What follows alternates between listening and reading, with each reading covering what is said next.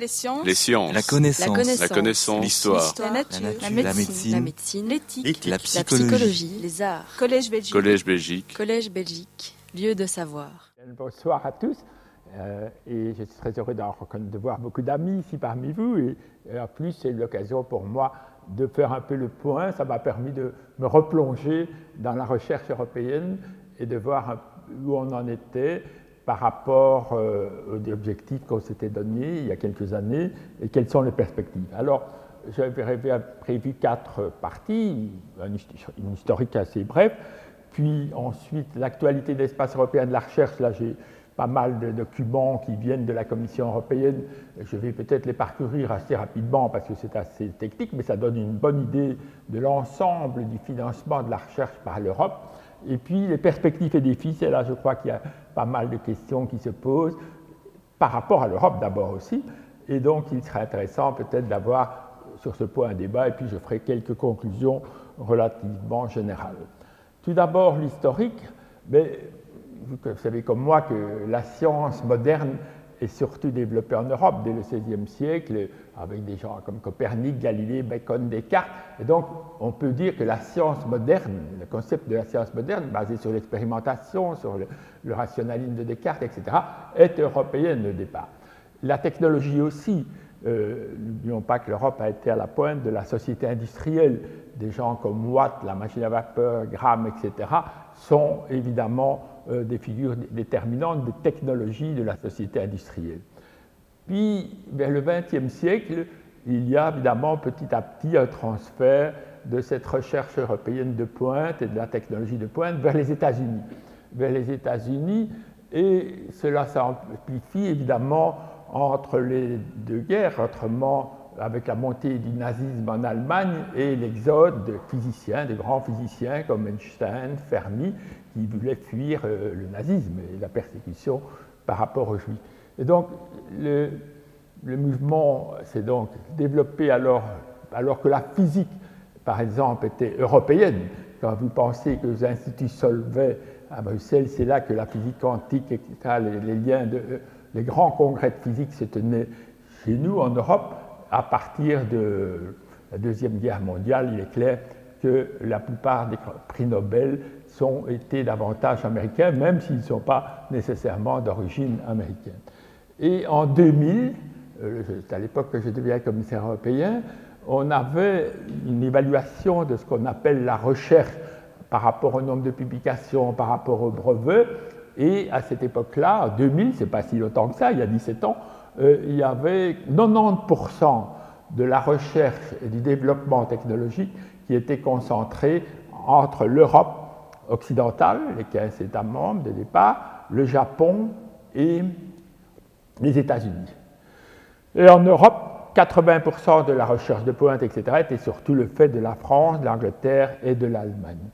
Alors, s'est développé depuis la Deuxième Guerre mondiale, depuis les années 1945, des grandes infrastructures de recherche, parce que la recherche a besoin d'infrastructures importantes, et donc il y a eu la constitution d'agences, de centres, comme le CERN à Genève pour la physique des particules, puis il y a eu des agences euh, européennes qui s'appellent l'Agence spatiale européenne, l'ESA, il y a l'ESO, l'Observatoire européen, il y a MBOX, c'est la biologie moléculaire, il y a le cyclotron de Grenoble, etc. Et donc il y a eu une création d'instruments importants de la recherche et du développement en Europe, mais alors c'était sous forme à ces moments-là d'accords entre pays. C'est ce qu'on appelle des organisations intergouvernementales. Ce n'est pas l'Europe en tant que telle, les commissions européennes qui étaient à la base, c'était des pays, comme la Belgique a été à la base de, toutes ces activités et membre de, de, de départ de, ces différentes agences et de ces différents centres. Il y a aussi l'Europe en tant qu'institution politique euh, commence bien entendu avec le traité CK. Et le traité CK, c'est en 1950, où c'était idée de charbon et de l'acier pour éviter la guerre entre l'Allemagne et la France. Et donc c'est le premier traité fondateur de l'Europe. Et je dis qu'il est exemplaire, pourquoi? Parce que c'est un traité dans lequel on prévoyait un potentiel de recherche proportionnel au chiffre d'affaires des entreprises. Donc les entreprises de l'acier, de la sidérurgie, qui étaient encore à l'époque en 50 des moteurs économiques en Europe, euh, le charbonnage, qui était, commençait à être en déclin, prévoyaient dans leur chiffre d'affaires un pourcentage de 2%, je crois, pour la recherche et le développement. Ce qui a permis d'ailleurs à la sidérurgie européenne de rester quand même assez performante en point de vue technologique et scientifique grâce au fait qu'il y a eu beaucoup de recherches sur euh, la sidérurgie grâce au traité CK. Est arrivé après, quelques années plus tard, Euratom, puisque c'était le début de l'énergie nucléaire, et la recherche sur l'énergie nucléaire s'est fédérée à l'échelle européenne par le traité Euratom, qui est toujours d'application aujourd'hui d'ailleurs. Ensuite, vous avez le traité de Rome dont on vient de fêter le, le, le 50e anniversaire. Oui, euh, non, non, euh, non, je me suis trompé, 67, c'est oui, ça, 57. Donc le 60e anniversaire et le marché unique. Pourquoi dis-je cela? Parce qu'à partir de là, à partir du traité, euh, l'Europe a une certaine compétence pour soutenir la recherche, mais une soutien de la recherche pour l'industrie européenne. L'objectif dans le traité, c'est que l'Europe soit compétitive au niveau mondial et donc pour soutenir son industrie européenne. Et euh, on a là alors euh, les premiers programmes cadres de recherche, c'est-à-dire des programmes qui soutiennent la recherche en entreprise européenne. Les premiers d'ailleurs sont imaginés par Étienne d'Avignon en 82-83, et c'était d'ailleurs aussi lié à la reconversion de la sidérurgie, etc.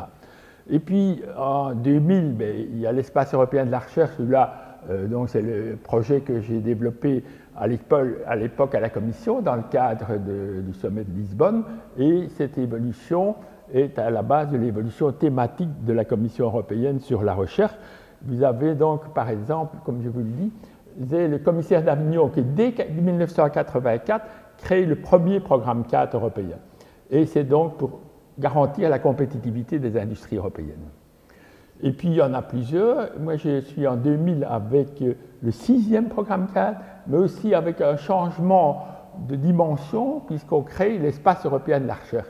C'est-à-dire que ce ne sont plus simplement des programmes de soutien, mais c'est-à-dire de structurer la recherche à l'échelle européenne, c'est-à-dire éviter des doublons, créer une collaboration plus forte, créer un mouvement entre les chercheurs européens. Et donc on parle de recherche européenne et pas simplement ce que j'avais appelé le 16e programme, c'est-à-dire qu'il y avait un programme cadre supplémentaire par rapport aux 15 programmes nationaux des pays membres. Et aussi à l'époque, on lance l'idée des 3% du PIB pour la recherche. 3% du PIB qui reste toujours l'objectif. Et il faut se souvenir qu'en 2000, c'était le sommet de Lisbonne, mais c'était aussi une période assez, euh, disons, propice pour l'Europe, puisque nous avions 3% de croissance en 2000. En 2000, on avait encore 3% de croissance. On n'a plus jamais eu cela en Europe. Programme, disons, le projet de Lisbonne, c'était aussi la numérisation de l'Europe, c'était les, les, technologies de l'information et de la communication, et ces questions de programme européen de la recherche. Et ça s'inscrivait dans ce qu'on appelait euh, vouloir faire de l'Europe l'économie la plus compétitive au monde dans la société de la connaissance. C'était un peu pompeux et malheureusement, ça ne s'est pas réalisé puisque nous n'avons pas euh, obtenu ces objectifs et je vais en parler pourquoi. Ensuite, euh, il y a eu quelque chose qu'on ne dit peut-être pas suffisamment pour comprendre, en tout cas dans le monde des chercheurs, l'évolution à l'échelle européenne. En 2007, il y a eu le traité de Lisbonne. Le traité de Lisbonne a modifié, bien entendu, le traité antérieur et a fait de la recherche une compétence partagée européenne. Ça, c'est un point très très important qui a permis, et vous le verrez par la suite, de financer au niveau européen de la recherche fondamentale. Ce qui n'était pas le cas auparavant, puisqu'auparavant, la recherche européenne était simplement en soutien des entreprises. Et une deuxième dimension fort importante du traité de Lisbonne, c'est le fait aussi qu'on a considéré l'espace comme une, compétence européenne. Et donc, l'Agence spatiale européenne continue, bien entendu, à être un agent important de la politique spatiale, mais il y a une politique spatiale européenne maintenant spécifique avec des programmes comme Copernic et d'autres. Et donc, ensuite, vous avez, bon, bon c'est un document de la commission où ils ont mis les différents commissionnaires pour les commissaires. Potochnik, qui m'a succédé, lui a fait le septième programme 4, mais il a fait surtout aussi, il a réalisé ce qu'on appelle ERC. Alors ERC, ça je vais vous en parler plus, en profondeur parce que c'est vraiment un très très beau programme. C'est European, European Research Council, ce sont des bourses, mais ce sont des bourses d'excellence à l'échelle européenne. Et donc c'est très couru, et avoir une bourse ERC, c'est généralement un gage d'excellence et de valeurs scientifiques reconnues à l'échelle européenne et pas simplement à l'échelle d'un pays comme c'était le cas auparavant. Puis euh, vous avez l'autre commissaire, euh, l'Irlandaise, qui a lancé l'Horizon 2020, qui est le programme de recherche européen actuel, et la recherche et l'innovation. Donc on a commencé, ça c'est peut-être aussi un, glissement qui se fait, c'est qu'on associe recherche et innovation beaucoup maintenant. Et maintenant, le dernier, le commissaire actuel, qui est M. Moedat, lui euh, développe très fort ce qu'on appelle les trois O, les Open Science, et je vais vous en parler aussi. Donc voilà un peu l'évolution des programmes européens depuis une trentaine d'années. C'est assez récent, puisque c'est dès 1984 que cela a débuté. Alors, qu'est-ce qu'il y a comme euh, voilà, les, les présents actuels? Dans le présent actuel, il y avait cette idée de la, situation internationale et la cible des 3%, donc atteindre 3% du PIB pour la recherche et le développement. Comme je vous l'ai dit, on n'y est pas arrivé, vous allez voir les effets. De 2000 à 2015, on est passé de 1,79 à 2,03. Alors, c'est l'histoire de la bouteille à moitié vide et à moitié pleine. C'est évidemment loin de l'objectif des 3% qui devait être réalisé sur l'ensemble de l'Europe, mais euh, disons, vu le contexte, parce qu'on a eu quand même la grande crise de 2008, les crises financières, l'austérité, etc., on constate quand même que dans les programmes des États, dans la plupart des États, ils n'ont pas coupé les budgets de recherche très fort. Ils ont, euh, ne les ont pas développés peut-être suffisamment, mais ils ne les ont pas coupés trop fort. Et je vous donnerai d'ailleurs un tableau de l'évolution pays par pays. Alors quand vous regardez pays par pays, c'est assez intéressant de voir l'évolution. Vous avez donc euh, en bleu actuel, c'est la situation présente, et puis vous avez 2000, euh, ce sont les oranges, et 2007, ce sont les, losanges mauves. Alors, si vous regardez cela un peu plus attentivement, vous constaterez deux, trois choses. Par exemple, la Suède, qui était champion qui était considéré comme un modèle pour le financement de la recherche, eh bien, la, Suède a diminué. Ils étaient à 4% du PIB, ils étaient champions d'Europe, et maintenant ils sont à 3,2. Ils se redonnent encore l'objectif des 4%, mais il faut que vous sachiez que ces pourcentages est calculé, c'est la recherche publique et privée, c'est-à-dire la recherche faite par les gouvernements, le financement de la recherche par les gouvernements et le financement de la recherche par les entreprises. Et donc, si vous voyez cette euh, diminution, c'est le cas aussi de la Finlande, c'est lié à un phénomène important en Europe, c'est qu'en euh, l'an 2000, les leaders mondiaux en téléphonie mobile, c'était Ericsson et Nokia. Et il y avait donc un développement économique très très important et de recherche et développement en Suède et en Finlande grâce évidemment au support d'Ericsson et Nokia, une espèce de locomotive qui euh, poussait vers la société de l'information et de la communication. Malheureusement, comme vous le savez, et Nokia et Ericsson non, sont plus leaders mondiaux maintenant, parce que, alors qu'ils avaient été leaders mondiaux, parce que la norme GSM avait été une norme européenne. Alors, si vous regardez encore le tableau suivant, vous pouvez voir la situation de la Belgique.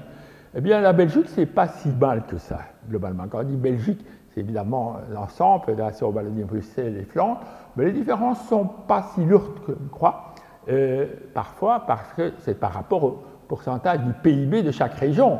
Évidemment, la Flandre euh, finance plus quantitativement, mais son PIB est plus élevé aussi. Donc, quand vous regardez au pourcentage du PIB, vous voyez que la Belgique est arrivée maintenant à environ 2,5, alors qu'elle était qu'à 9 aussi dans les années 2000. Donc, la Belgique est dans les bons élèves européens en termes d'augmentation du financement de la recherche privée et public, et je vous expliquerai pourquoi on a aussi des résultats assez positifs. Ce qu'il faut aussi relever, c'est par exemple des pays qui font un effort important, comme l'Autriche. Regardez l'Autriche, elle, elle était, et maintenant elle est à, elle est à 3% l'Autriche. Donc l'Autriche est un, bon élève, comme aussi on parle souvent des anciens États membres qui ne sont pas nécessairement au même niveau, mais si vous regardez par exemple la Slovénie et la République tchèque, eh bien, ils ont fait aussi des progrès assez considérables dans les nouveaux États membres. Par contre, il y a des pays comme euh, l'Angleterre qui ont plutôt baissé. L'Angleterre n'a pas, du moins, resté au même niveau. Et euh, évidemment, les, les, autres pays des États membres, euh, des nouveaux États membres, ont des taux beaucoup plus faibles, 1,5. Et évidemment, alors des phénomènes qui expliquent aussi la participation plus grande d'Espagnols et d'Italiens dans les programmes 4 parce qu'ils n'ont plus de financement national suffisant. Et donc, si vous regardez les Espagnols et les Italiens, ils ont évidemment baissé plutôt que augmenté. Donc, voilà un tableau de l'intensité de la recherche et de l'innovation dans les pays européens, et je vais vous commenter d'autres éléments de ces tableaux. Par contre, ce qui est important à mesurer, et ça c'est vraiment un graphique assez frappant, c'est le rôle des, acteurs à l'échelle mondiale. Alors, vous avez le graphique à la page, euh, disons en 2000, vous voyez que l'Europe représentait 25,8 et les leaders étaient les Américains, c'est recherche et innovation, hein, donc c'est les, euh, et les Américains 37,6.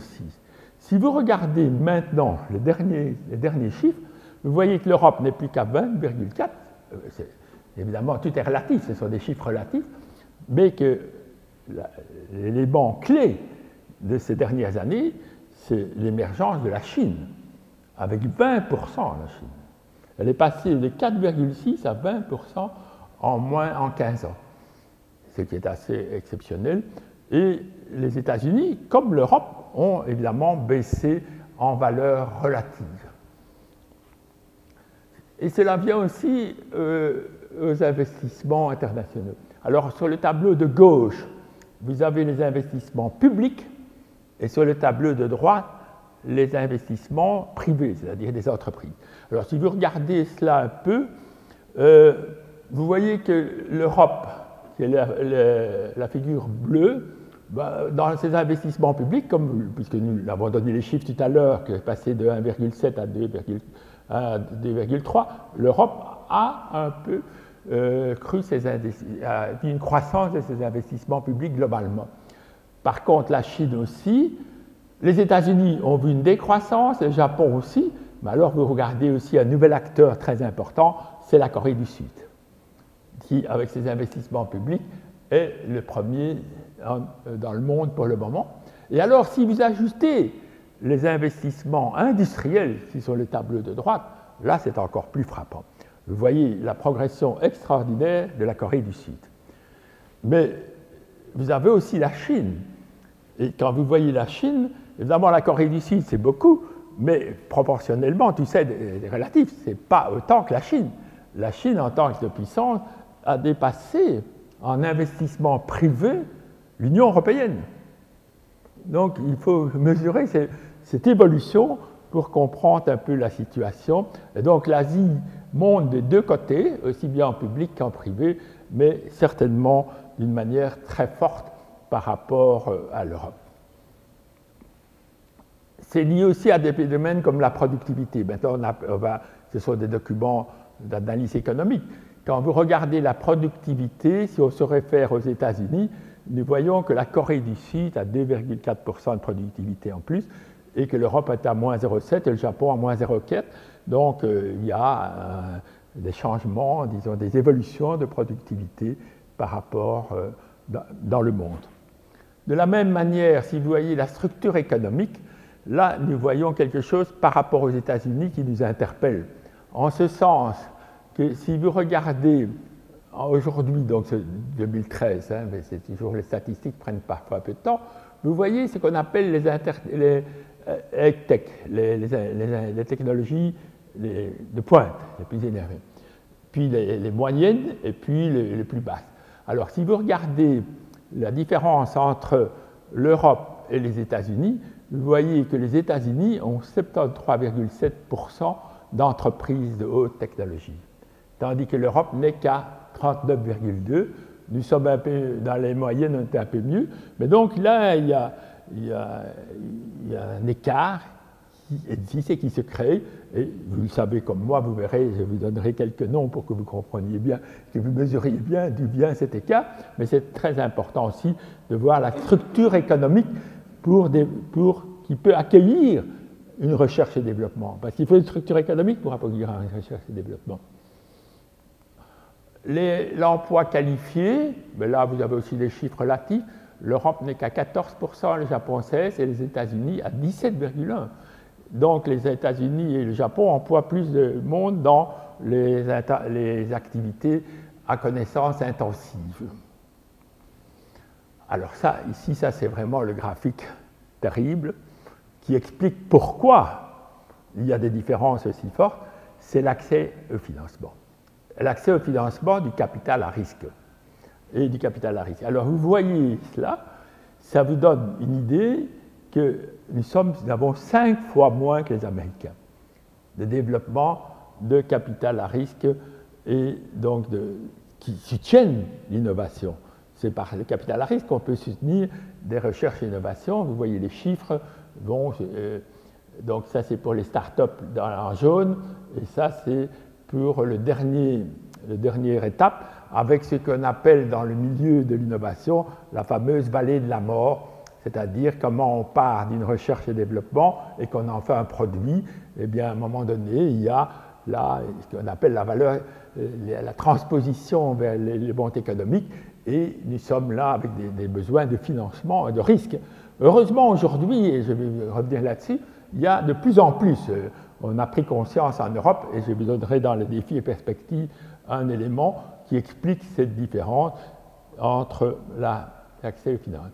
La production scientifique, eh bien, nous avons évidemment une bonne production scientifique, vous regardez les chiffres ici, mais en termes de publications les plus citées, parce que ça c'est un paramètre très important, on peut avoir une bonne publication scientifique, mais ce qui est les paramètres les plus déterminants, c'est celles qui sont les plus citées généralement dans, le jargon, c'est-à-dire dans les 10% les plus cités, ça veut dire qu'elles sont, entre guillemets, les, mieux, les, plus porteuses. Du moins, il y a parfois des biais, hein, parce qu'on peut faire une publication tellement controversée qu'elle peut être euh, évidemment dans les 10%, mais qui n'est pas nécessairement de valeur. Alors là, vous voyez, nous nous comportons bien. Ça veut dire que si vous regardez l'Europe par rapport à ça, disons, la, la valeur intellectuelle de l'Europe reste de très haut niveau. C'est comment la transformer.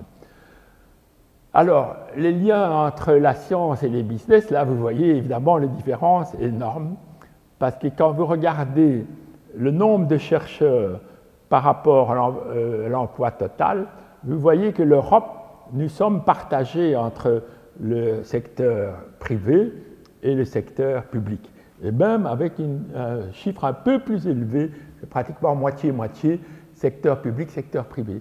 Si vous regardez les autres, comme la Corée, ou le Japon, ou même euh, les États-Unis, vous voyez que là, c'est beaucoup plus euh, dans le domaine privé qu'il y a des docteurs. Nous avons beaucoup de nous avons notre nombre de docteurs en sciences est élevé, mais leur emploi dans le domaine privé est relativement beaucoup plus faible que aux États-Unis et au Japon. Ça, c'était quelque chose, c'est un, un, graphique un peu plus particulier, c'est euh, de voir comment l'innovation est partagée. C'est-à-dire que nous faisons beaucoup de partenariats. C'est pour ça que l'Europe est, quand même un continent intéressant. Nous sommes avec des partenariats un peu dans, tout, dans, dans le monde entier, ce qui n'est pas nécessairement le cas du Japon et de la Corée. Donc là, c'est un facteur positif. Ça veut dire que nous rayonnons d'une manière assez importante. Si vous regardez, ça ce sont des chiffres simplement pour vous montrer des ordres de grandeur. Hein. Vous savez que par exemple, je vous disais, les États-Unis, euh, dans les sociétés de l'information, nous le vivons tous les jours, il y a ce qu'on appelle les, quatre, euh, les quatre géants, les GAFA, c'est-à-dire Google, Amazon, Facebook et Apple. Ils ont 316 milliards de chiffre d'affaires. C'est plus que le PIB du Danemark. Hein. Donc vous voyez quelle puissance financière que ça représente. D'ailleurs, Google, entre dans nos vies dans tout, par tous les aspects, vous aurez l'occasion d'en reparler. Et par contre, aussi, un autre élément important, c'est la croissance euh, des revenus. Si vous voyez la, croissance des revenus de, des GAFA, donc de Google, Apple, Facebook, c'est 12% par an. Donc ils deviennent de plus en plus riches et de plus en plus puissants. Et donc ils financent de plus en plus eux, de recherche dans des domaines très différents, comme euh, par exemple les voitures électriques, euh, euh, Google, la santé, même le transhumanisme. Donc on est là dans des changements structurels du développement de la recherche. Et si vous regardez aussi la croissance de la Chine, ben, c'était 9%, et cette année c'est encore 6,9%. Donc voilà un peu un schéma par rapport à l'échelle mondiale.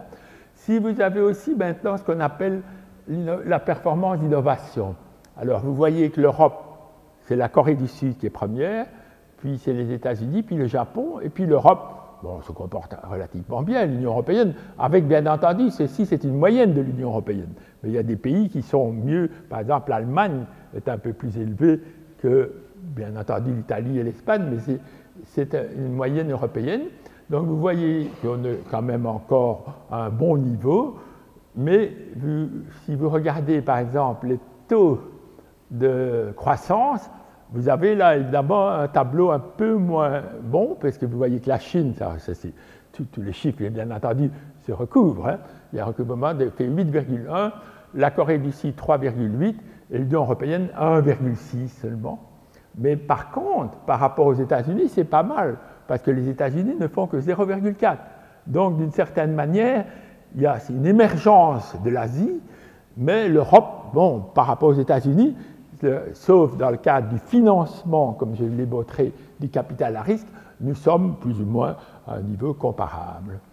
Alors, si vous regardez celle-ci, le graphique n'est pas tellement bon à voir, mais si vous regardez où l'innovation se fait le plus, eh bien, c'est en jaune là, que vous voyez qu'en Europe, c'est la Suède, l'Allemagne et l'Irlande l'Irlande parce qu'ils ont euh, pas mal comme Intel, etc. Ils ont des sociétés et un soutien assez fort. Vous voyez aussi, bon, une Europe un peu divisée. Hein. Vous avez, nous, la Belgique, nous sommes dans les, Pays-Bas, la France, l'Angleterre, tout ça dans la moyenne. Et puis vous avez le sud de l'Europe et l'est de l'Europe qui est évidemment moins développé. Et par rapport aux États-Unis, nous ne sommes pas mal, hein. nous sommes dans la moyenne comme aux États-Unis. Par contre, le Japon est un peu meilleur que nous et rejoint le Suède, etc. Alors, ça, c'est aussi un graphique intéressant. C'est les avantages relatifs de l'Europe euh, aujourd'hui. Alors, vous voyez apparaître plusieurs choses. Il y a ce qu'on appelle les, technologies les plus émergentes et ce qu'on appelle les kits. Et vous voyez que nous sommes, notre, euh, ce qui est bleu foncé, c'est la situation actuelle. Le bleu clair, c'était la situation en 2000-2005. Et vous voyez que dans certains domaines, nous restons, bien entendu, euh, nous, améliorons, par exemple dans, dans les, objets connectés. Dans le développement d'objets connectés, nous, sommes, nous, avons une croissance très forte. Nous avons une bonne croissance aussi dans ce qui est les, les manufacturing des, disons que les machines, si on peut dire, les machines de plus en plus de pointe, ça c'est surtout grâce à l'Allemagne. Et par contre, dans beaucoup d'autres domaines, euh, nous ne nous améliorons pas. Et si nous regardons alors par rapport au domaine de société, là c'est mieux. Vous voyez par exemple dans les, challenges des, champs de la société, euh, nous, avons une bonne croissance. C'est-à-dire que nous faisons des efforts intéressants dans, par exemple, le problème du climat, dans les problèmes euh, du vieillissement. Il assez paradoxalement, ça m'a surpris, pour la santé, ce n'est pas terrible.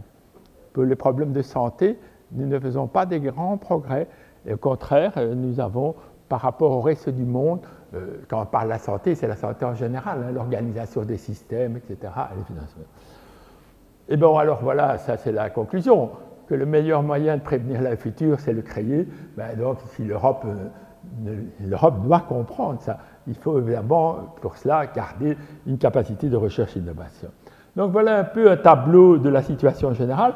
Maintenant, je vais peut-être aller assez rapidement parce que je crois qu'il vaudrait mieux pour qu'on puisse un peu discuter que j'arrive aux perspectives et défis, mais j'avais fait un tableau assez complet de ce qu'était l'Europe aujourd'hui, de ce qu'on a comme recherche. Alors, le, grand programme européen d'aujourd'hui, c'est Horizon 2020. Hein, il a été lancé en 1914, c'est à peu près 77 milliards d'euros. Alors 77 milliards d'euros, ça peut paraître beaucoup. C'est beaucoup et peu à la fois. À l'échelle européenne, 77 milliards d'euros, ça veut dire que ça représente environ 5% du financement public. Mais ce sont 5% qui ont un effet multiplicateur très grand, parce que ça implique des, financements publics d'État, d'entreprises, etc. Et en plus, ce sont des financements qui, que dont avez vu parler, qui sont sur des questions bien spécifiques et importantes. Et donc, les, objectifs, c'est toujours évidemment créer de l'emploi et de la croissance, euh, c'est aussi euh, voir les, grands problèmes de société comme la, euh, la sécurité, l'environnement, et c'est essayer de garder notre place dans le monde par rapport à la technologie et la recherche et l'innovation. Alors, vous avez, euh, ça c'est un, programme dit simple, ça parce que ce qui est intéressant aussi, c'est que ça, par rapport à l'évolution du programme 4 tel que je les ai connus, c'est que ça couple recherche et innovation. Et ça, c'est quelque chose qui, si en Belgique, on n'a pas encore, euh, du moins du côté Fédération Wallonie-Bruxelles, on n'intègre pas très facilement parce que, et là c'est un défaut structurel que nous avons, je l'ai déjà dit que toi, notre recherche fondamentale est Fédération Wallonie-Bruxelles, notre recherche appliquée est région. Et les liens entre ces deux, ce n'est pas une question de, personne, les gens sont de bonne volonté, mais structurellement, ça complique les choses et ça crée parfois, ça ne crée pas cette dynamique suffisante à mes yeux. Et alors, c'est concentré sur les, challenges de société, l'énergie, le transport. Alors, euh, ça, c'est la propagande européenne habituelle. C'est un accès simplifié. Les utilisateurs trouvent que j'ai jamais simplifié assez. Et donc, c'est évidemment un langage habituel de la Commission qui simplifie toujours. Mais en réalité, c'est très difficile de simplifier. Je peux vous en parler, mais il y a un. Alors, en gros, qu'est-ce qu'il y a comme grand chapitre? Il y a le fondement d'une science excellente. Alors la science excellente, c'est principalement European Research Council, c'est quand même 13 milliards. 13 milliards pour des bourses de recherche fondamentale, c'est de la science fondamentale, pour recherche euh, frontière de la connaissance. Donc des recherches qui serviront beaucoup demain. Puis il y a aussi les, technologies émergentes, il y a ce qu'on appelle les, actions Marie Curie. Ça, c'est très. C'est assez. Ça a 30 ans maintenant que c'est 10, donc ce n'est pas nouveau. Ça a été déjà créé au départ, mais ça a pris de l'ampleur. C'est de, de, soutenir des chercheurs qui vont dans un autre pays. Donc, ce qu'on appelle les bourses Marie Curie. Donc, des chercheurs peuvent venir ici à l'Université de Mons, venant euh, d'Espagne, de Grande-Bretagne, etc. Et inversement, euh, des chercheurs de Mons peuvent aller euh, partout en Europe. Et ce sont ce qu'on appelle les bourses Marie Curie, qui sont des bourses aussi de qualité, qui, permettent à un chercheur de vivre dignement pendant deux, ou trois ans, pendant son détachement. Et ça a créé, ces bourses Marie Curie ont créé une communauté scientifique européenne importante dont je vais vous parler. Alors il y a aussi les infrastructures de recherche, ce sont euh, bon, par exemple la constitution de banques de données, euh, très fort pour beaucoup de domaines, surtout en, biologie, en biologie maintenant, dans pathologie, etc. Les, big data, les big data qui sont soutenus, et puis aussi des, infrastructures. Deuxième élément, c'est ça, c'est plutôt vers les entreprises, très bien. Ça, c'est, disons, essayer d'apporter du capital à risque. 2 milliards 842, c'est c'est faible à l'échelle européenne. Hein. Et donc, euh, c'était un des points qui veut être eux, soutenir l'innovation dans les petites et moyennes entreprises, parce que les petites et moyennes entreprises ne sont pas suffisamment équipées. Alors, pour les, grands challenges de société, ben, c'est la santé et le, changement démographique, puis c'est la sécurité alimentaire, c'est l'énergie propre, c'est les transports, c'est tout, ce qui est le changement climatique et l'environnement, où là, nous avons quand même un effort assez important. Et puis il y a aussi quelque chose qui est assez spécifique que je vous mets, c'est la science avec la société. Ça, c'est un des domaines que j'avais lancé d'ailleurs dans le programme cadre numéro 6, science et société. Et je crois que c'est un des thèmes qui doit être développé parce qu'en Europe, et je viendrai dans mes défis et perspectives, il y a parfois certains problèmes. Alors, il y a ce qu'on appelle des partenaires public-public, et là, c'est aussi différent, et ça aussi, nous ne faisons pas assez en Belgique maintenant, c'est les États membres qui doivent contribuer entre eux. Et les commissions européennes apportent 50% de la somme récoltée. Et donc, il faut créer ces mécanismes. Nous ne le faisons pas assez, alors qu'il y a pas mal de choses intéressantes. Vous avez là par exemple, celui que j'ai d'ailleurs évalué moi-même ici, Active Assisted Living John Programme, c'est un programme pour étudier le vieillissement. Or, nous avons par exemple ici un système social assez performant avec des études de ce type, mais comme la Belgique ne participe pas au programme, nous ne participons pas au programme européen. Je crois que c'est dommage, on devrait y penser, mais bon, je sais que les moyens ne sont pas extensifs à ce mais il y a je le dis, je le dis dans d'autres endroits qu'ici, je crois qu'il n'y a jamais assez une perception suffisante du côté francophone des potentialités de l'Europe. Hein. Le côté flamand sont beaucoup plus euh, dynamiques et retrouvent beaucoup plus de moyens grâce à ça. Mais ça, c'est un des problèmes que j'ai déjà cité plusieurs fois, mais qui est lié aussi, comme je l'ai dit, à nos infrastructures. Il y a aussi ce qu'on appelle des, des, ranettes, c'est-à-dire se mettre ensemble au niveau européen. Mais. Par exemple, il y a quelque chose d'intéressant c'est un programme sur les maladies rares. Parce que là, les privés ne financent pas les maladies rares. Et donc là, avoir un programme de pays européens sur les maladies rares. Il y a aussi ce qu'on appelle des Joint Programme Initiatives. Vous voyez, il y a beaucoup de choses quand même. Et ça, c'était plutôt essayer de, de, le faire euh, sur euh, des exemples. Il y a l'héritage culturel, dont là, il y a des moyens financiers. Euh, j'en ai parlé avec vous depuis, pour essayer de créer des réseaux dans le domaine culturel. Enfin aussi, euh, ça c'est plutôt avec euh, euh, l'industrie. Et dans l'industrie, là, il y a des choses très intéressantes comme les cellules, les cellules combustibles, l'hydrogène, les médecines innovatives. A d'ailleurs été Michel Goldman qui a présidé cela tout un temps. Et là, c'est un lien avec les industries pharmaceutiques qui financent une recherche public-privé et à l'échelle de pré-compétitive, c'est-à-dire, par exemple, le, développement de marqueurs, des choses comme cela.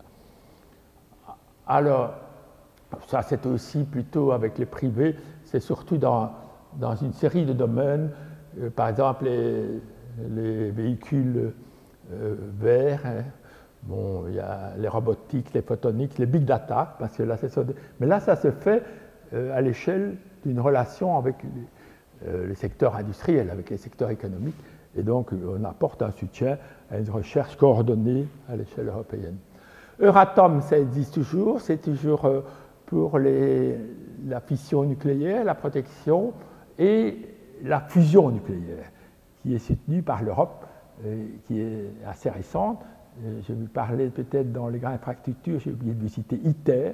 ITER, c'est le dernier né de cette collaboration européenne. C'est en France et c'est un réacteur, euh, disons, expérimental qui, sort de terre maintenant, vraiment. ITER sort de terre et qui a comme objectif de montrer que la fusion nucléaire est possible.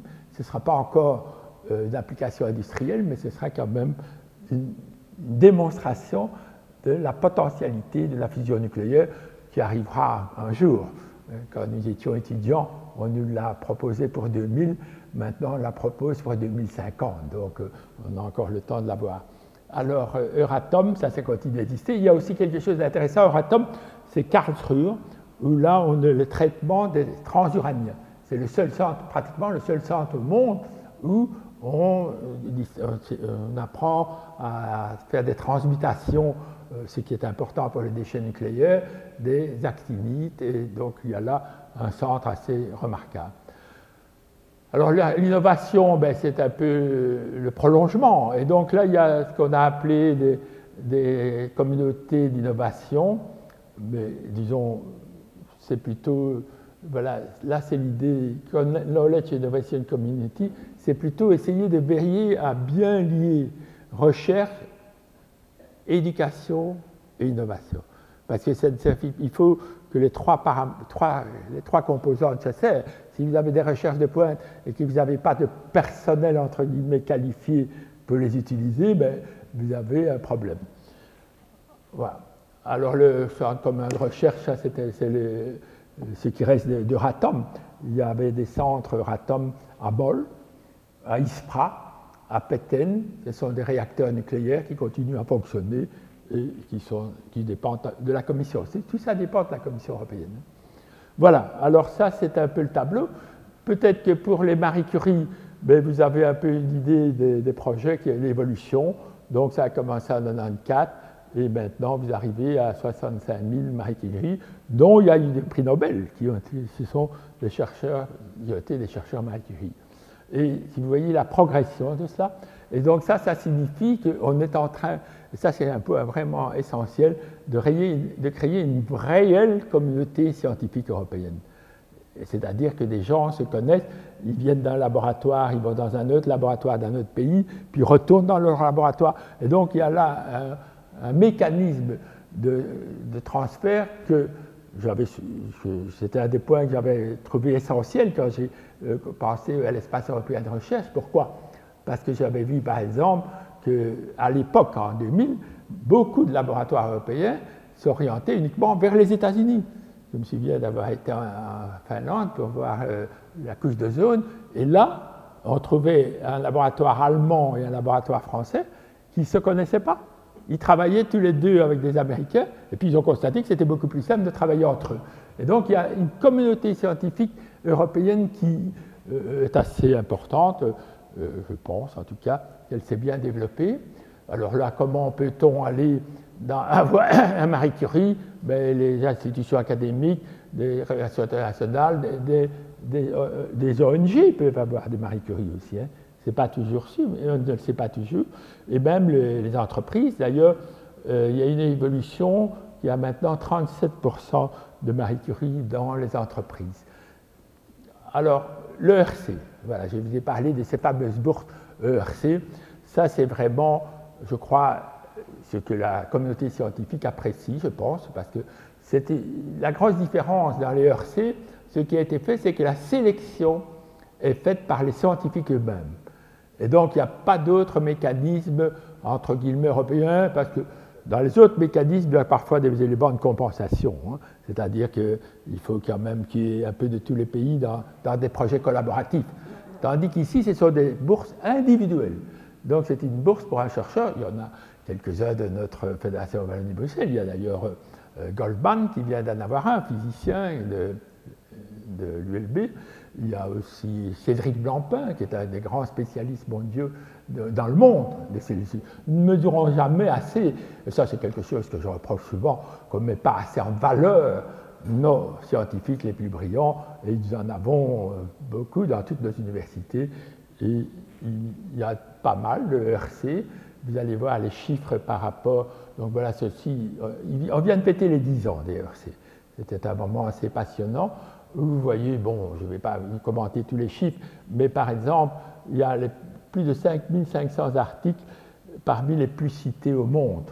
Donc ça veut dire que c'est surtout des gens, des personnes de très haut niveau.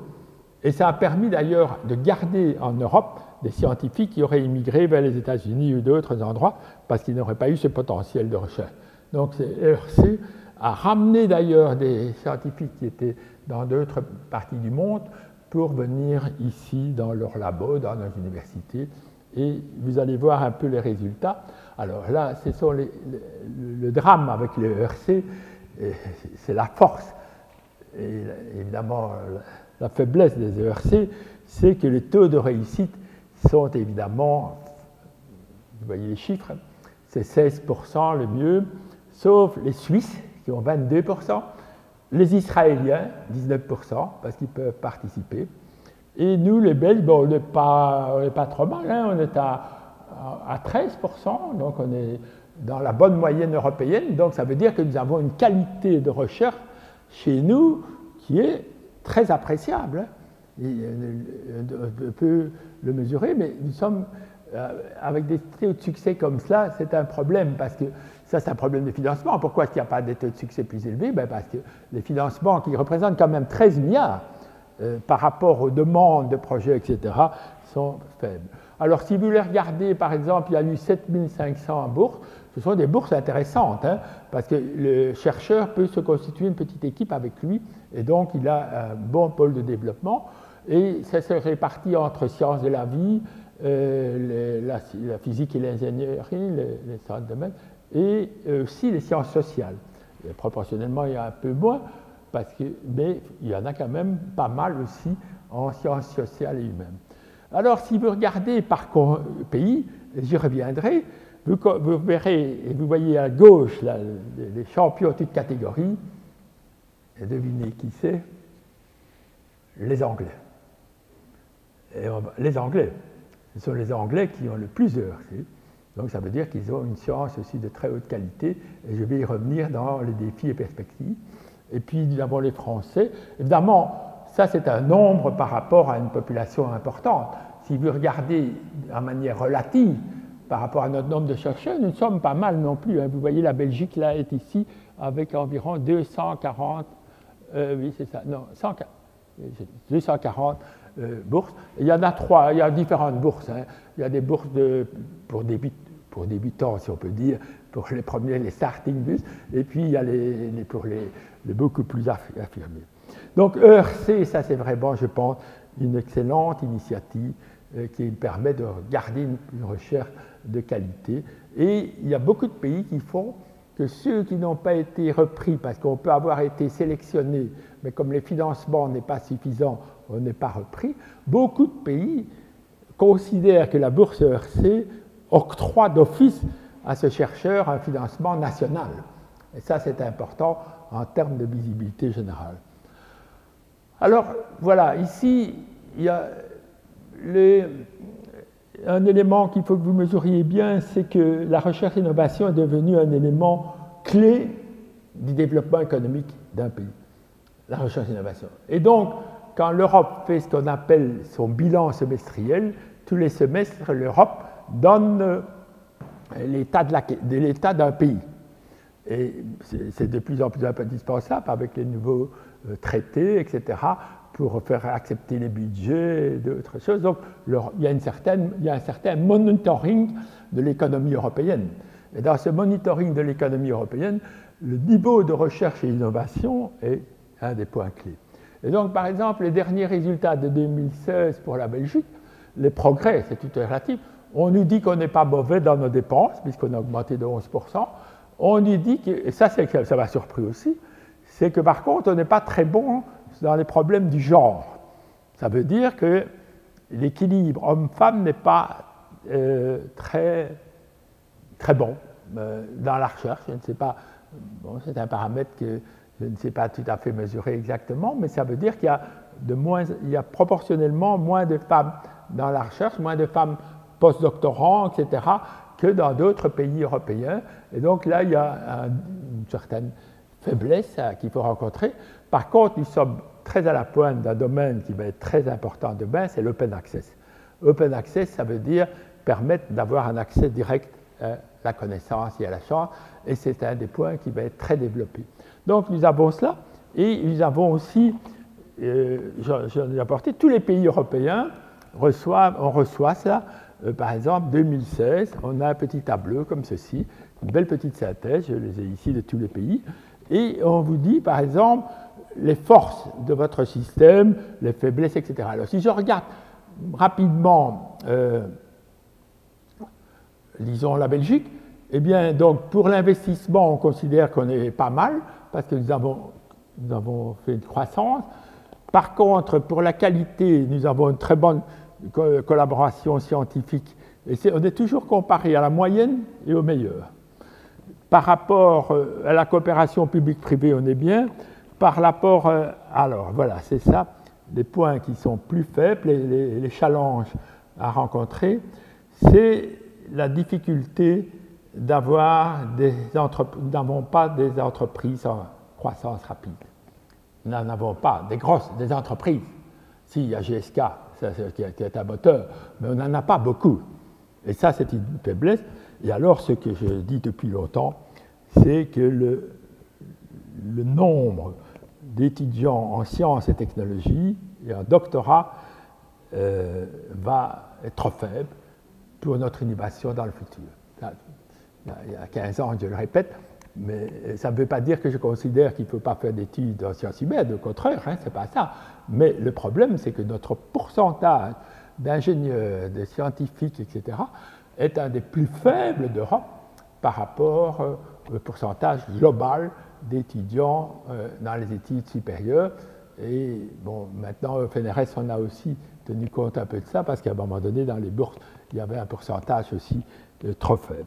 Et donc, le, euh, globalement, je vous dis, on est pas mal, sauf avec ces deux remarques. Et vous pourriez, si ça vous intéresse, de regarder tous les autres pays. Il y a donc ces, ces, petits documents qui arrivent comme ça, d'espèces de, synthèse européenne de la recherche. Donc, ça, c'est un point important aussi. C'est pour vous montrer comment on utilise cela à l'échelle européenne et on donne des informations. Ensuite, voilà, ça c'est le dernier point d'avenir aussi, c'est Open Science. Alors ça, c'est le commissaire actuel qui est le, M. Moedas, qui est portugais, mais qui est aussi très très actif. Il, a fait cette conférence en avril 2016, c'est son cheval de bataille. Alors c'est quoi Open Science Eh bien, c'est un système, c'est une manière d'organiser la science d'une manière différente. C'est un travail coopératif en diffusant les, connaissances par les technologies digitales et avec des nouveaux outils collaboratifs. Euh, ça va afficher tous les domaines de la science, depuis le travail conceptuel jusqu'à euh, la recherche empirique et, l'analyse. Et alors le, mot-clé, c'est publier aussi vite que possible pour partager la connaissance aussi aussi bien que possible. Donc, il faut, il y a maintenant, plus on publie dans des mécanismes de plateforme numérique dans certains domaines, et cette publication est accessible à tous. Donc, on n'est plus toujours bloqué par ces histoires de publication qu'on ne fait pas parce qu'on veut avoir un brevet, etc. etc. C'est un, système qui, est considéré comme dépassé. Et donc l'open science, c'est vraiment le système d'avenir. Il y a déjà pas mal de services standards, etc. Je reviendrai sur certains points, euh, sur les open access, open code, citizen. Bon, voilà. Il y a pas mal de plateformes, comme les plateformes, euh, disons, altmétriques. Ça, c'est intéressant pour les chercheurs. J'en dirai un mot tout à l'heure. Alors, c'est irréversible. Il faut le savoir. Pourquoi? Parce que les technologies digitales sont évidemment bon, la croissance exponentielle des données, il y a de plus en plus de chercheurs, etc. C'est un croissance scientifique, et euh, la fin, c'est les digital natifs, ça c'est les enfants d'aujourd'hui qui sont euh, dans la digitalisation. Et donc c'est irréversible. Il faut s'y mettre. Et heureusement, vous verrez qu'en Belgique, on s'y met pas mal. On est même à la pointe. Et je vais vous expliquer par comment. Pourquoi? Ce sont des meilleures opportunités pour les chercheurs, c'est une meilleure dissémination et un partage de leurs recherches, c'est plus de recherche indisciplinaire, etc. C'est aussi l'accès à des euh, réseaux internationaux. Il y a aussi des nouveaux chemins de carrière pour les scientifiques, comme par les data scientists, ceux qui vont être capables d'analyser des données et de développer des données. Euh, les startups, bien entendu, savez que et même la diplomatie scientifique, la science-diplomatie, qui va devenir aussi un point clé parce que c'est un facteur justement d'expansion économique. Et donc, négocier des, contrats scientifiques avec euh, certains pays ou certaines entreprises, c'est important. Alors, en 2017, puisque je vous disais, euh, il y a deux, éléments, l'Open Open Access et European Open Science Cloud.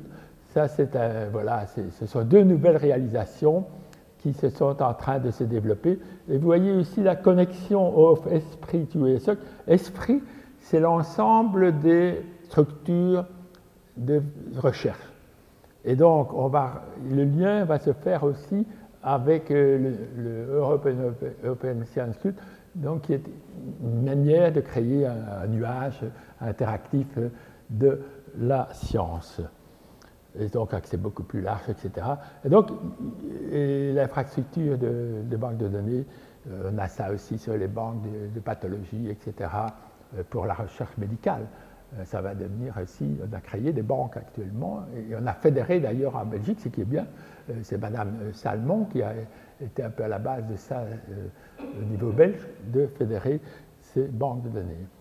Bon, voilà, alors c'est ce qui répète toujours euh, me donc je ne fais que répéter ce discours, mais c'est un discours qui est très fort. Et d'ailleurs, euh, d'une certaine manière, je crois que ce n'est pas mauvais que la Fédération Wallonie-Bruxelles, il y a un décret en préparation pour euh, l'accès open access. Donc pour rendre obligatoire la publication, disons, des éléments de recherche publique, ce qui se fait déjà à l'échelle européenne. Donc quand vous avez un financement public de recherche, vous ne pouvez pas le garder pour vous, vous devrez le publier. Et donc, ça va créer une dynamique, je pense, et c'est en tout cas l'objectif. Alors, les perspectives et défis. Alors, rapidement, le, neuvième programme 4, celui qui va venir est en préparation. Et puis, je vous parlerai un peu du livre blanc de Juncker, du Brexit, la numéralisation, et puis surtout des chercheurs, parce que les chercheurs, c'est quand même la base de tout l'élément de la recherche, c'est le facteur humain, un peu du principe de précaution et aussi des problèmes de financement. Alors, rapidement, on, est déjà en train de préparer le neuvième programme Et donc là, il faut. bon, au FNRS, il y a eu une réunion du conseil d'administration mardi, on, s'y prépare. Il va y avoir une réunion de ce qu'on appelle le National Contact Point euh, en 1er juin. Donc il y a toute une. Donc il y a d'abord, comme toujours, ça c'est le jargon européen, hein, euh, il y a une évaluation, un rapport intérimaire, il y a la consultation des participants, il y a du forcing, la prospective, et il y a l'importance de l'économie de la des Alors il y a Pascal Lamy, qui est un ancien commissaire européen, qui était directeur de l'EMC, qui préside ce groupe. Il va remettre son rapport en juillet, et puis il va avoir euh, une consultation, et puis une évaluation pour proposer le nouveau prochain programme en 2018. Donc on y arrive. Donc c'est intéressant quand même d'être partie prenante parce que ça nous permet d'anticiper et peut-être aussi d'infléchir certains éléments. Et donc le forcex, ça c'est une espèce de, mécanisme pour voir quels sont les scénarios de l'Europe de demain, bon, les, besoins, les technologies et les, recommandations politiques. Et donc voilà comment ça va se présenter. Euh, ça a été commencé en 2000, 2017 on commence à avoir les rapports et 2018 c'est la proposition de la Commission pour le nouveau programme 4 qui suivra.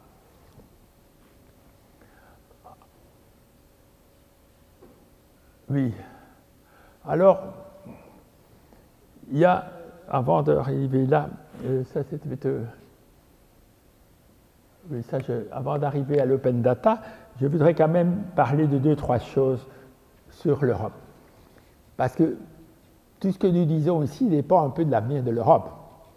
Et vous savez comme moi que l'Europe est pour le moment dans une situation pas très facile, parce qu'on va parler du Brexit, mais on va parler aussi d'une dynamique européenne qui est un peu faible pour le moment, pour ne pas dire plus. Et donc, euh, le président de la Commission, euh, Juncker, a lancé un livre blanc où il fait le constat et il prépare cinq scénarios. Il propose cinq scénarios. Et donc, il va avoir maintenant une consultation de tous les États dans les semaines qui viennent. On attend bien entendu les élections françaises et les élections allemandes, puisque ce sont deux acteurs importants. Et normalement, pour la fin de l'année, il devrait y avoir une dynamique, euh, c'est l'objectif, euh, nouvelle pour l'Europe. Alors ça, c'est évidemment, euh, on y réfléchit. À l'Académie, on a d'ailleurs un groupe qui réfléchit à cette question pour faire un, un document pour montrer un peu euh, les faiblesses, les craintes de l'Europe.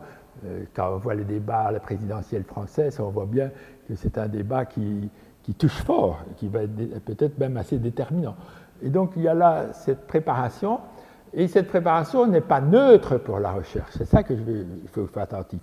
Parce que si on dit on fait plus dans moins de domaines, ça veut dire est-ce qu'on continue à soutenir une recherche européenne? Je crois que oui, c'est acquis plus ou moins.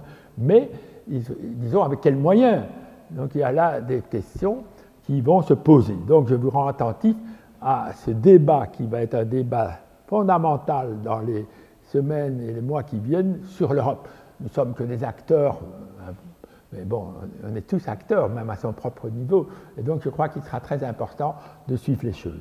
De la même manière, il y a le problème du Brexit. Alors, le Brexit, ça, c'est vraiment euh, un phénomène qui touche fort la communauté scientifique. Pourquoi?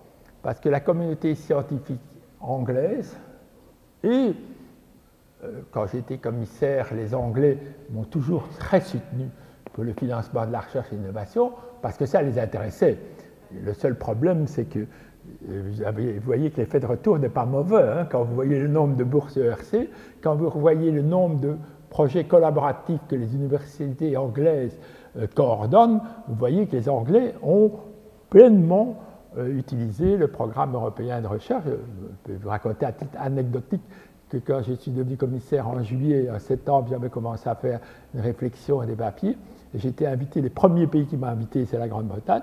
J'ai dit j'allais parler à Londres, où j'avais un texte de base, qui était le, début du concept de l'espace européen de la recherche, qui était en français. Donc, bon, je me suis exprimé dans un anglais qui n'est pas parfait, mais j'avais des slides, donc je n'ai pas eu de problème. Mais la salle me posait beaucoup de questions.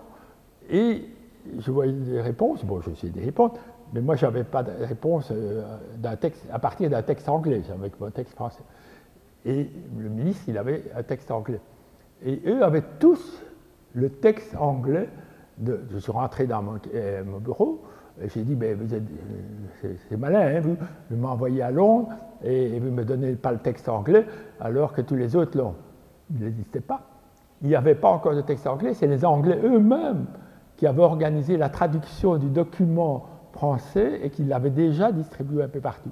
Donc, il faut bien mesurer que les Anglais ne sont pas très européens parfois dans leur stratégie, mais ils sont assez efficaces, hein, si je peux même plus qu'efficaces, en tout cas dans ce domaine-là. Et donc, ils ont toujours voulu qu'on fasse beaucoup plus de recherche et d'innovation à l'échelle européenne, et ils soutenaient évidemment les budgets et les programmes.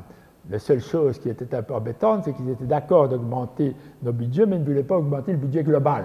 Alors, ce n'était pas tout à fait facile à négocier avec d'autres. Mais donc, les Anglais ont une recherche de qualité. Ils ont des universités prodigieuses comme Oxford, Cambridge, qui sont parmi euh, les meilleurs au monde. Et ils sont demandeurs, ils sont pour rester dans l'espace européen de la recherche. Ils sont pour rester. Mais ça va être un problème, parce que l'espace européen de la recherche implique aussi la libre circulation. Or, eux voudraient bien faire une espèce de libre circulation à la carte, c'est-à-dire qu'ils garderaient la libre circulation pour euh, des gens très qualifiés, mais pas pour les autres. Et il y a eu le même problème avec la Suisse qui vient d'être réglé. Euh, euh, disons, lui, il a été réglé, mais parce que la Suisse avait aussi fait une votation qui ne permettait plus, disons, qu'ils réservaient les postes à leurs résidents. Et donc la, la Commission européenne, l'Europe, a alors exclut la, Suisse du programme cadre à un moment donné. Maintenant, ils viennent de rentrer à partir du 1er janvier. Mais donc, ce Brexit, ça va être un débat euh, très général. Hein. C'est évidemment pas la recherche le point le plus essentiel, mais sur ce point-là, là, les Anglais sont tout à fait à vouloir rester européens, à vouloir participer. Alors donc, il va falloir trouver des modalités. Comment? Parce que ce serait aussi un peu de base pour nous de nous priver d'un potentiel aussi important. Euh, parce qu'en plus, il va aussi avoir d'autres problèmes, c'est qu'ils participent pour le budget européen euh, jusqu'à, disons, leur participation au budget européen, bah, elle va diminuer, donc il faudra alors trouver d'autres financements. La même chose à la BEI, parce que j'ai oublié de parler de la BEI, mais la Banque européenne d'investissement soutient assez bien l'innovation. Les Anglais ont 16% de la BEI. Donc voilà, c'est un débat euh, vis-à-vis ça ne se fera pas en un jour, mais c'est important parce que ça risque d'arriver aussi à se superposer au débat sur le nouveau programme 4. Et donc, il va y avoir là des questions importantes. Alors, rapidement, la numérisation et la globalisation, j'en ai déjà beaucoup parlé, mais ça va être euh, vraiment euh, ce qu'on appelle le fair data. findable, accessible, interopérable, reusable. Euh, donc ça, ça va être vraiment les clés, mais c'est lié à la mondialisation, hein, parce que ça va devenir quelque chose, je vais rapidement le passer ici, c'est quoi Donc ça va être à, l'agenda. Hein. Et, mais fait le, partage de ça par défaut pour la science pour 2020, mais c'est surtout le fait que c'est vraiment mondial, ça. C'est ça que je vais vous montrer. Il y a ce qu'on appelle le G20. Là, il y a le groupe Technologie et Innovation. Euh, le, rencontre du 4 novembre 2016, c'est à l'heure du jour, au niveau du G20. G20, c'est la Chine, c'est tout le monde, c'est le monde. Nous sommes dans une mondialisation de la recherche, une mondialisation de l'économie. Euh, c'est un problème, évidemment, mais euh, le nier, c'est une, erreur, etc. Mais pas entrer dans le débat français, mais nier la mondialisation, c'est inconcevable. Bon. Et le G7, là, c'est plutôt les pays européens, sont déjà. Donc tout cela, est à l'OCDE, tout ça est en mouvement. Tout ça est en mouvement, donc, de mettre notre recherche européenne au niveau mondial. Voilà. Alors, il y a aussi par rapport à ça, et j'en arrive maintenant au problème des chercheurs. Alors, le problème des chercheurs, euh, c'est important qu'on en ait beaucoup, parce que la, qualité et le niveau de notre recherche dépend du nombre aussi, euh, avec bien entendu les, les, plus qualifiés possibles. Mais donc là, il y a un nombre de chercheurs qu'il faut toujours encourager. À cet égard-là, la Belgique a pris quelques dispositions qui ne sont pas idiotes, par exemple sur les charges sociales par rapport aux chercheurs. Ça, c'est un dispositif qui nous a permis d'être, entre guillemets, compétitifs dans le domaine de la recherche. C'est aussi le fait que nous finançons aussi un peu les brevets. Donc, on a eu une politique à cet égard-là assez intelligente et évidemment, maintenant, il faut aussi refinancer, parce que dans les deux éléments de refinancement, il faut bien distinguer, pour moi en tout cas, tout ce qui est fondamental doit être financé par le public. Euh, tout ce qui est appliqué, ben, il faut évidemment que les entreprises y contribuent et nous voyons que dans certains domaines, ils le font. À partir du moment où, si on a un potentiel de bons chercheurs, ce n'est pas par hasard que euh, le GSK et tout ça sont venus se développer ici en Belgique parce qu'il y avait un potentiel humain de chercheurs de qualité.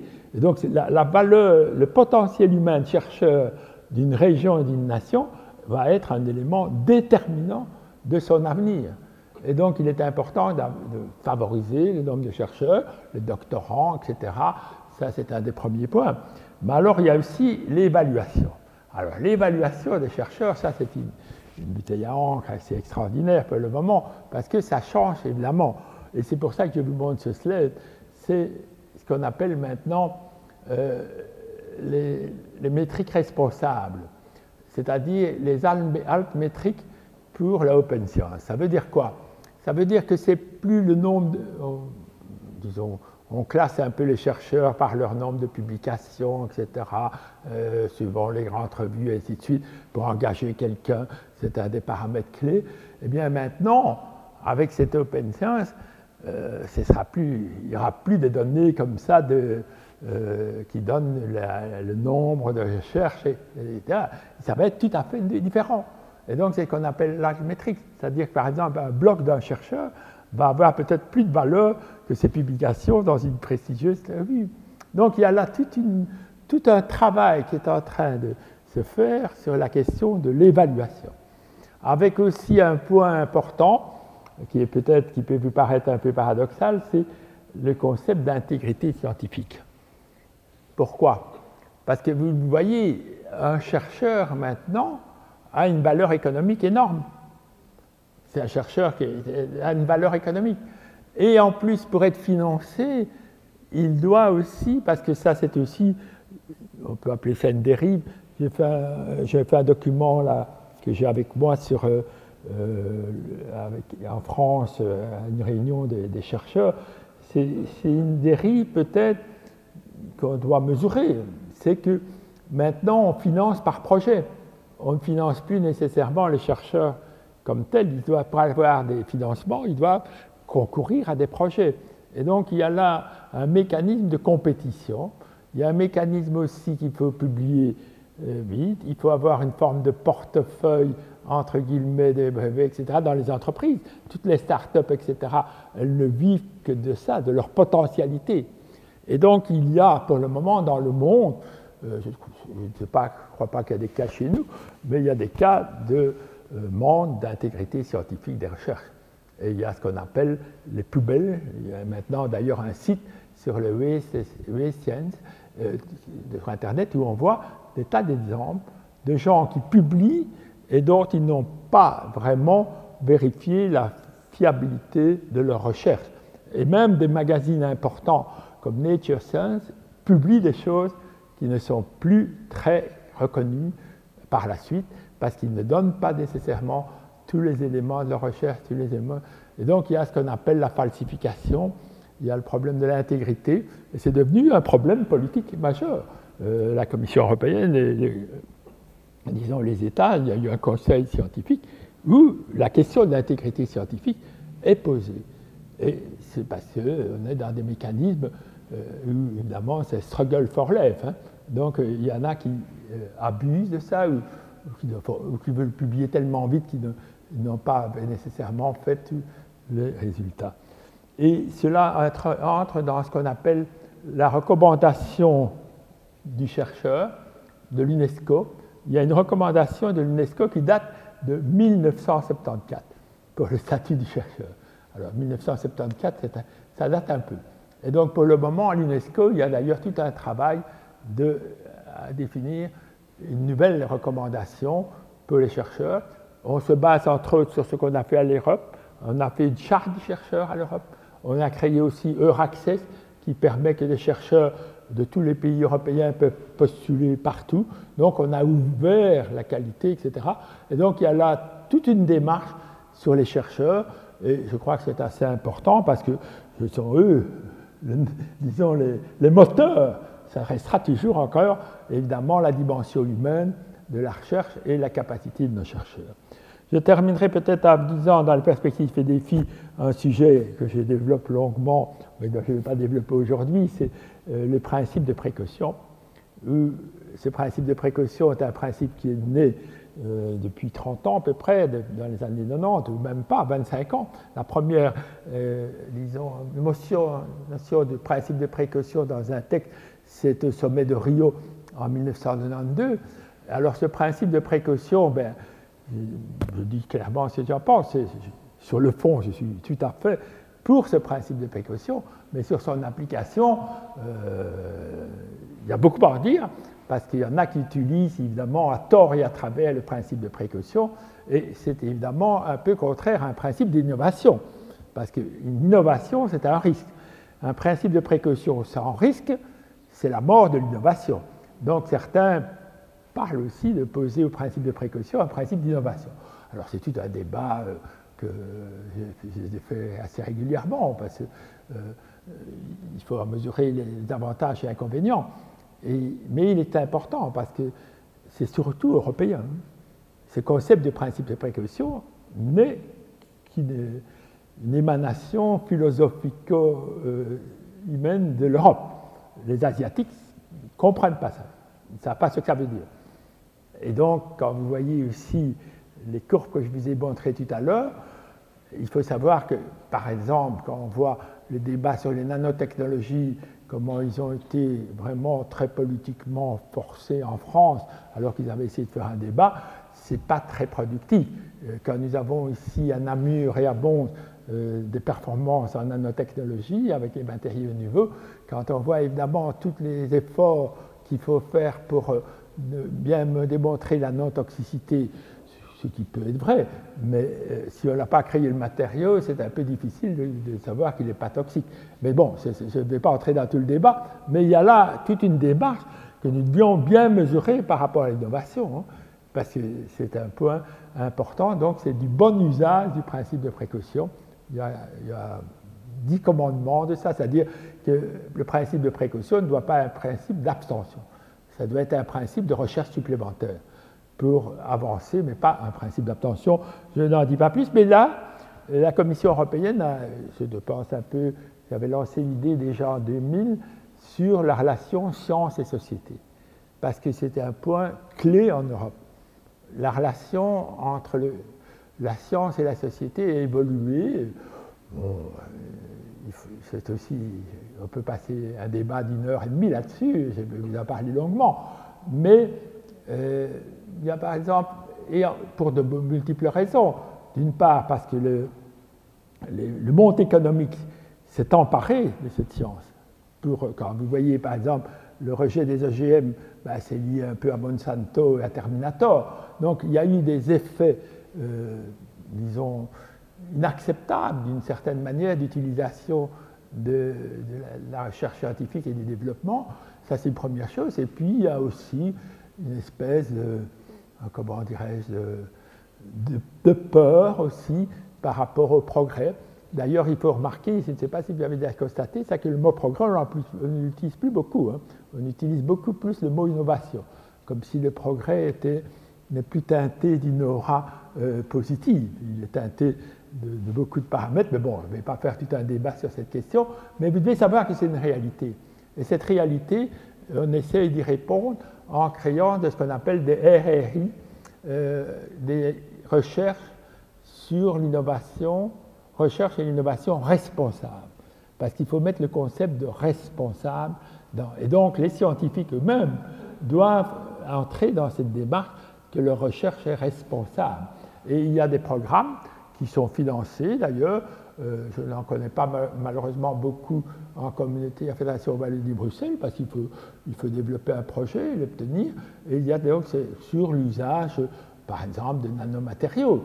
Euh, donc on peut faire un, débat citoyen, soutenir un débat citoyen, soutenir euh, tous les aspects avec les sciences humaines. Je crois que là, on est vraiment dans des domaines d'interdisciplinarité, sciences dures, sciences humaines, et il y a des financements de projets. Il y a aussi le problème que l'Europe est très diverse culturellement. Ça, c'est un point clé. Et donc, c'est pour ça qu'il faut le faire aussi à l'échelle européenne, ces débats RRI. Euh, quand vous regardez, par exemple, le nucléaire, la perception du nucléaire est assez totalement différente entre la France et l'Allemagne. Quand vous regardez les OGM, la perception des OGM est différente entre la Fédération Wallonie-Bruxelles et la Flandre. Et elle est différente entre l'Espagne et euh, d'autres pays et, la Wallonie. Donc euh, il y a là des débats qui tiennent compte de nos histoires, de nos cultures. Euh, moi j'ai vécu ça avec les cellules souches aussi, où là c'était plutôt des phénomènes philosophico-religieux qui jouaient avec des pays plus ou moins sensibles à ces pays. Donc la recherche et le concept de science et société est important. Et pour terminer aussi, c'est le financement. Alors le financement, j'en ai déjà parlé. Le fondamental doit rester des pouvoirs publics parce que pas, les entreprises veulent à juste titre, c'est leur c'est pas leur, c'est un rendement, ils veulent un retour sur investissement. On a vécu ça avec le programme Galileo. On avait cru à la Commission européenne qu'on allait pouvoir financer Galileo uniquement par euh, l'industrie 50-50. Ben, l'industrie n'a fait pas des investissements en 20 ans. Donc on a dû reprendre l'investissement de Galileo par les pouvoirs publics. Donc les pouvoirs publics doivent continuer à faire de la recherche euh, un domaine fondamental. Et l'innovation, alors l'innovation, ça c'est justement le point clé, il faut augmenter les fonds de capital à risque. Et il y a une initiative qui est d'ailleurs prévue par... Euh, une initiative qui est prévue sur le capital à risque de 1,5 milliard que la commission MNDAS va annoncer maintenant, qui sera une innovation, ceci c'est les conclusions, je termine sur l'innovation, il y a un milliard et demi qui vont servir à soutenir des fonds d'investissement qui sont faits ici. Et ici, en Belgique, maintenant, même en Fédération Wallonie-Bruxelles, on doit être assez satisfait de voir qu'il y a quand même des fonds qui se créent.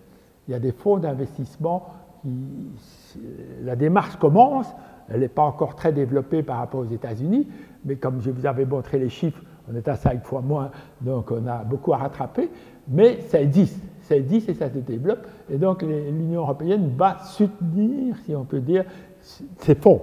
C'est-à-dire si les gens mettent 50 euh, millions, il y a un bel exemple de fonds qui, qui vient d'être profitable, c'est avec la biotechnologie à Gosselies avec Orgea, qui est une entreprise de biotechnologie qui vient d'être prise par des Japonais pour 800 millions d'euros. Donc, c'est ça un peu. Dans ces 800 millions d'euros, ben, quels sont ceux qui ont financé jusqu'à présent? C'est la SRIW et un fonds. Et ces fonds vont, évidemment, quand ils vendent un truc, ils vont faire une plus-value extraordinaire. Il faut qu'ils les gardent, évidemment, dans d'autres structures de fonds, etc. Alors, pour conclusion, rapidement, je rappelle que la priorité pour l'Europe, c'est le triangle d'or, éducation, recherche, innovation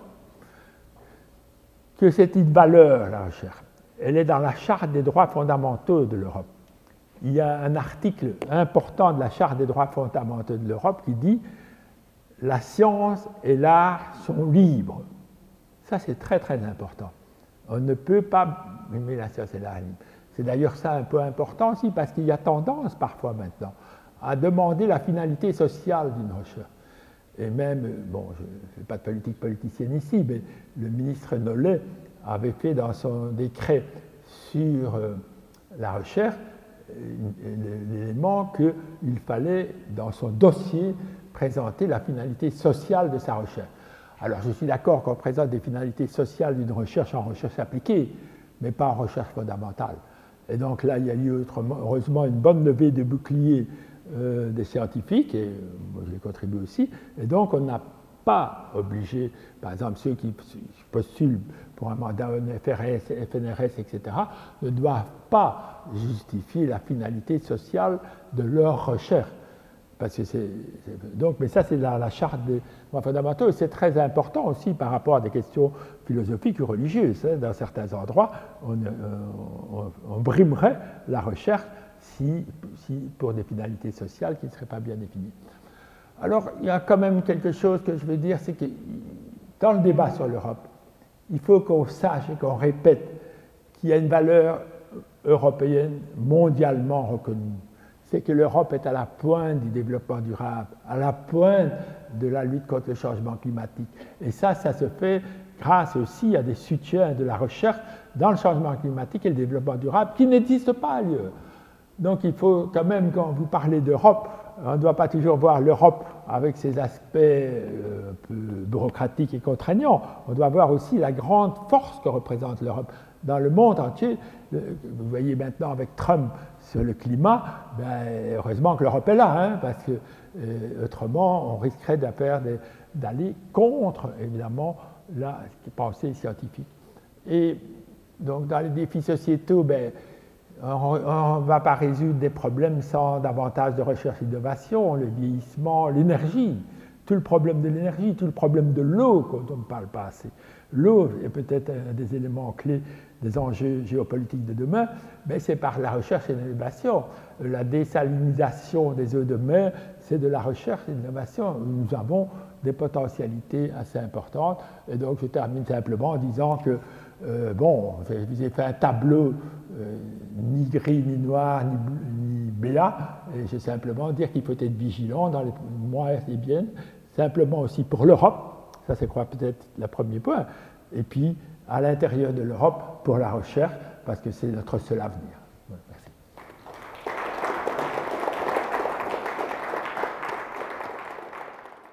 Les sciences. Les sciences. La connaissance. La connaissance. L'histoire. La nature. La médecine. La médecine. L'éthique. La psychologie. Les arts. Collège Belgique. Collège Belgique. Collège Belgique. Lieu de savoir.